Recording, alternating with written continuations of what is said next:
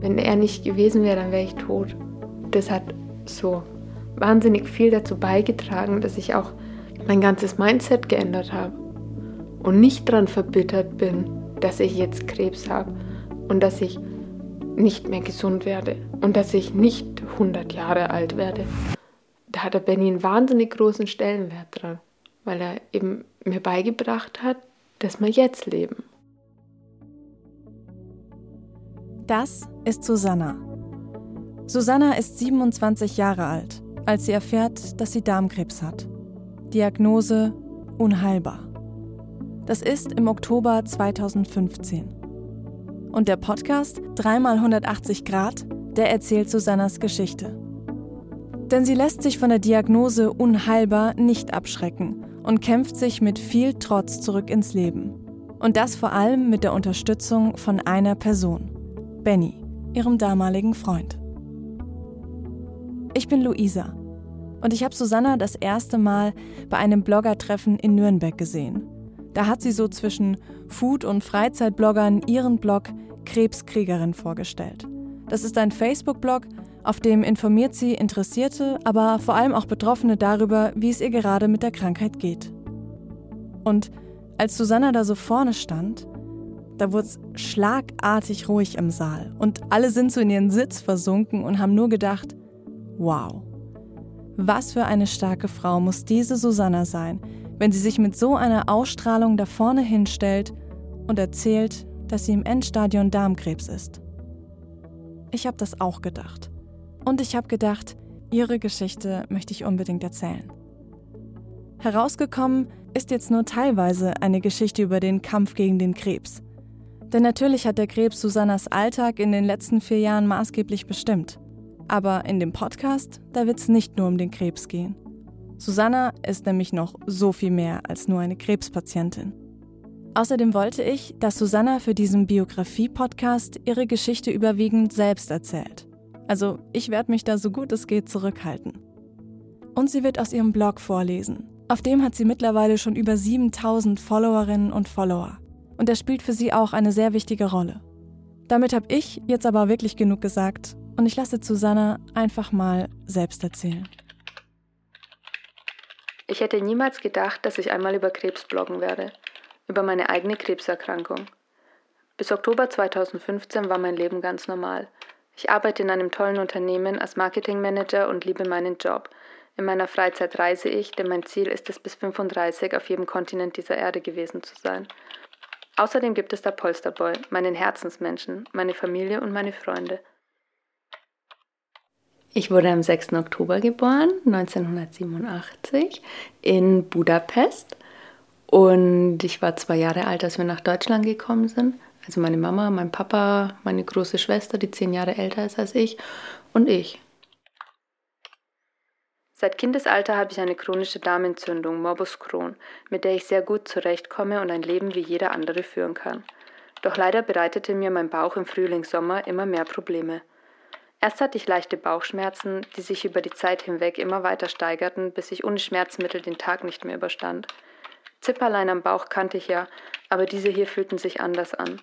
Irgendwie neu. Ich hatte eine sehr schöne Kindheit. Also meine Eltern haben sich immer viel Mühe drum gegeben, dass wir eine gute Zeit haben und dass wir viele schöne Dinge erleben. Ähm, es war aber halt auch so, dadurch, dass wir ja nach Deutschland ausgewandert sind von Ungarn, waren wir Mutterseelen alleine in Deutschland und meine Eltern mussten sich alles selbst erarbeiten. Das heißt, meine Eltern haben schon beide auch viel gearbeitet und haben auch viel gekämpft. Vor allem war es ja so, dass wir ja am Anfang auch gar keinen deutschen Pass hatten. Also wir haben zwar deutsche Abstammung, aber wir hatten keinen keine deutsche Staatsbürgerschaft. Das heißt, wir hatten immer wieder das Thema, ob wir jetzt wieder zurück nach Ungarn müssen oder ob wir in Deutschland bleiben können. Und da war halt niemand da von der Familie, der uns hätte unterstützen können. Das ist schon eine Sache, mit der hat man normalerweise ja eigentlich nicht so viel zu tun. Aber meine Eltern haben sich wahnsinnig viel Mühe gegeben, dass wir das so wenig wie möglich spüren. Und irgendwann, nachdem das Thema dann durch war mit der deutschen Staatsbürgerschaft, konnten wir auch anfangen, Urlaube zu machen. Und dann durften wir auch das Land verlassen und solche Dinge. Konnten dann auch mal wieder die Familie in Ungarn besuchen und sind dann eigentlich ein, zwei, dreimal im Jahr sind wir eigentlich immer nach Ungarn gefahren. Also im Sommer grundsätzlich an den Plattensee, weil der Ungar fährt im Sommer an den Plattensee. Aber wir haben auch viel die Verwandtschaft besucht in Budapest. Und ich habe viel Urlaub mit meinem Papa alleine gemacht, also auch in Ungarn. Und war eine schöne Zeit immer. Hat immer viel Spaß gemacht, habe ich sehr genossen.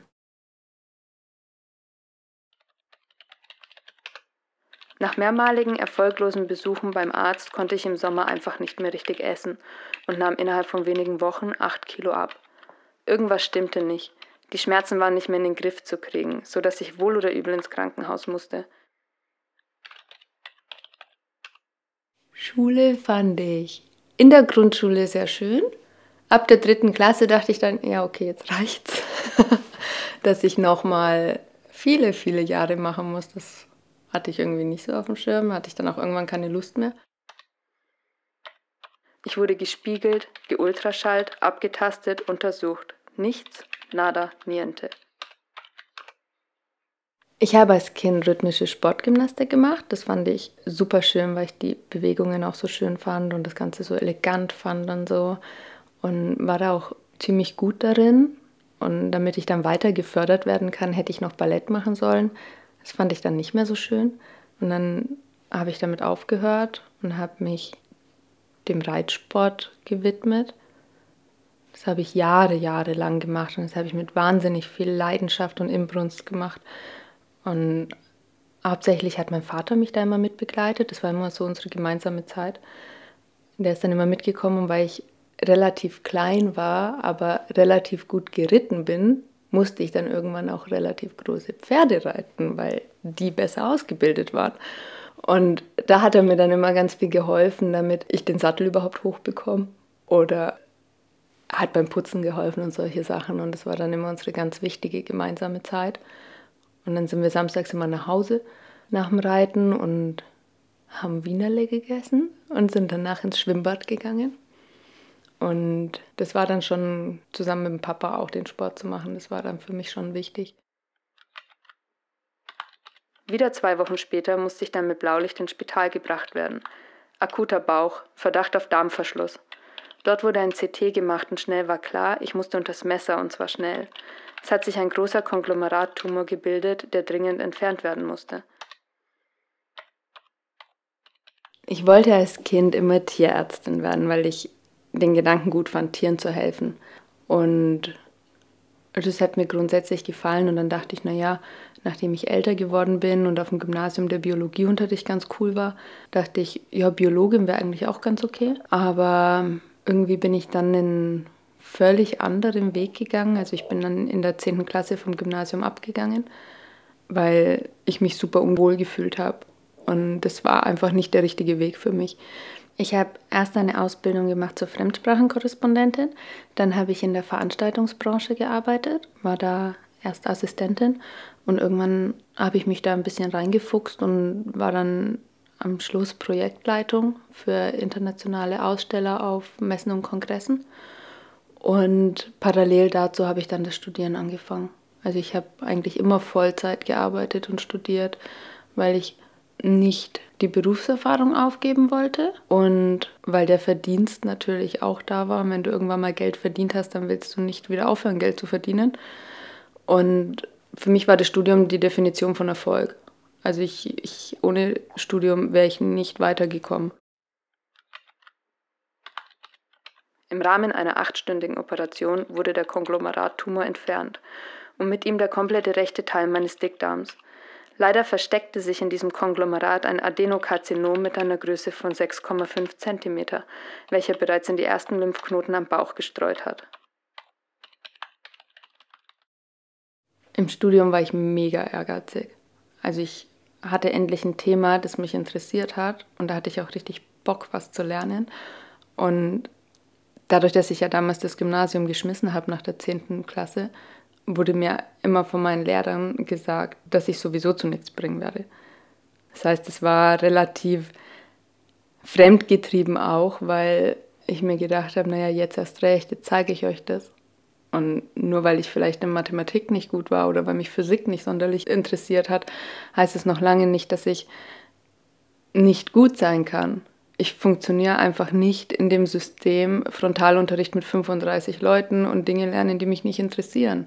Und im Studium habe ich dann, da war ich begeistert. Da habe ich auch gerne gelernt, da habe ich mich auch gerne hingesetzt. Ich habe auch plötzlich angefangen, mir zusätzlich Literatur zu kaufen oder Dinge zu tun. Also meine Eltern waren auch höchst überrascht davon, dass ich tatsächlich auch lernen kann. Und ich habe dann erst Kommunikationswirtschaft studiert. Das habe ich super gut abgeschlossen. Und direkt danach habe ich dann auch noch mal ein Managementstudium gemacht, weil ich gedacht habe, das wird mir genauso gut tun. Und das war genau der Weg, den ich auf meiner Karriere eigentlich dann gehen wollte, weil ich hatte die Berufserfahrung irgendwann, die immer gefordert wird. Und ich hatte aber dann auch das Wissen und, das, und, und den akademischen Grad dazu. Das war für mich so selbstverständlich, dass ich das jetzt so durchziehe, weil das einfach meinem Verständnis von Erfolg entsprochen hat. Damals. Ich hatte also Krebs. Puh, es war ein ziemlicher Schock für mich. Im ersten Augenblick glaubt man, Krebs bedeutet, dass man gleich stirbt. Und ich habe echt keine Lust zu sterben, denn ich habe noch ziemlich viel vor in meinem Leben.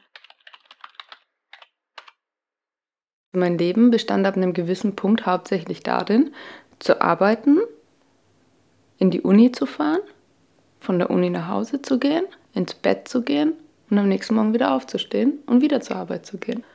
Und das habe ich dann gute eineinhalb Jahre so durchgezogen, den anderen zu zeigen, dass ich es kann. Ich habe immer gedacht, naja, Jetzt mache ich das halt, Zähne zusammenbeißen und durch da und später dann fährst du in Urlaub, dann belohnst du dich dafür, dann machst du dies, dann machst du jenes. Hast eine tolle Arbeitsstelle, kriegst ein gutes Gehalt. Und später kannst du ja dann auch noch alles machen, auf das du jetzt verzichtet hast. Ich stand völlig neben mir, als würde ich mir selbst bei einem ziemlich traurigen Theaterstück zusehen. Die ersten Nächte wich Polsterboy nicht von meiner Seite und schlief bei mir im Krankenhaus. Ich wollte einfach nicht alleine sein und seine Schulter war immer da, wenn ich mich anlehnen musste. Ich glaube, das macht nicht jeder Mann und ich bin unglaublich dankbar dafür.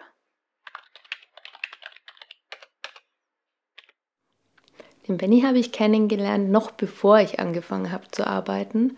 Ich hätte am 1. Juli 2014 angefangen bei der Firma zu arbeiten und am Wochenende zuvor war das jährliche Teamwochenende. Die Firma macht immer einmal im Jahr einen Ausflug mit dem gesamten Team und dann wird ein Tag gearbeitet, ein Tag gefeiert am Abend und am nächsten Tag gibt es noch einen Ausflug und dann fahren alle nach Hause. Und da war ich dann schon eingeladen, damit ich das Team schon mal kennenlerne. Und ich kannte niemanden außer meiner Chefin. Deswegen habe ich mich einfach neben meine Chefin gesetzt, weil man setzt sich ja neben Menschen, die man kennt. Und sie saß neben dem Benny und er hatte so eine Cappy auf und ein Bart und war so ein junger Typ. Und ich habe ihn mir angeschaut und habe mir gedacht, ah ja, ist der Azubi. Und damit war das Thema für mich eigentlich schon abgehakt. Und er war dann so ein bisschen zappelig und dann so ganz unruhig. Und meine Chefin hat dann noch ihm gesagt, Mensch, Benny, hast du dein Ritalin schon wieder vergessen? Und Herr Bierernst hat er gesagt, ja, scheiße, das habe ich gar nicht im Griff und ich vergesse dauernd die blöden Tabletten und dann bin ich so zappelig. Und ich dachte mir noch, ach, jetzt hat der arme Kerl ADS, aber solange er glücklich ist. und als ich dann angefangen habe zu arbeiten, habe ich dann eine Portfolioschulung bekommen und ich war total überrascht, dass mir ja der Auszubildende von meiner Firma diese Portfolioschulung gibt. Bis ich dann festgestellt habe, dass der Benny A kein Auszubildender ist B keine ADS hat und C ein ziemlicher Crack ist und Teamleiter ist und das Portfolio richtig gut drauf hat. Und dann haben wir uns eigentlich ganz gut verstanden, hatten aber nicht so viel miteinander zu tun. Und irgendwann saß ich an einem Freitagabend in der Uni-Bibliothek und habe gelernt und habe ein Bild gepostet. Und dann hat er dieses Bild auf Facebook kommentiert mit den Worten, wer zu wenig Talent hat, muss halt auch am Wochenende lernen. Und das fand ich so frech. Dann habe ich ihm gleich eine private Nachricht geschrieben und ihn gefragt, ob, ob ihm dann ein bisschen der Helm brennt. Und dann haben wir hin und her geschrieben und dann haben wir immer mehr hin und her geschrieben und irgendwann war es dann so ganz erschreckend, weil er hat plötzlich Sätze genau so beendet, wie ich sie beendet hätte. Und er hat ganz oft Dinge gesagt, die ich mir genauso gedacht habe. Oder wir haben uns über Filme unterhalten und plötzlich nennt er den totalen Nischenfilm, der aber auch einer meiner liebsten Filme ist und findet genau die gleiche Szene super. Und es war dann schon oft so, oh Gott, raus aus meinen Gedanken. Und wir waren quasi wie eine Seele in zwei Körpern. Nun hatte ich also Krebs. Es hat sich so gar nicht setzen wollen. Die Psychoonkologin war regelmäßig bei mir und sprach mit mir über die Diagnose, aber ich fühlte mich die ersten Wochen wie in einem schlechten Film. Ich wachte bestimmt gleich auf, dann ist der Spuk vorbei. Doch leider habe ich mich getäuscht und habe von nun an eine neue Challenge zu bewältigen, den Darmkrebs irgendwie loswerden.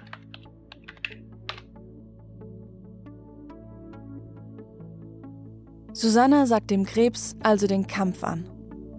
In der nächsten Folge begleiten wir Susanna zu den Tagen direkt nach der Diagnose. Sie wird erzählen, wie sich das angefühlt hat, wie ihr Umfeld reagiert hat und was die Chemotherapien mit ihrem Körper gemacht haben. Ich bin Luisa und sage Danke fürs Zuhören von dreimal 180 Grad.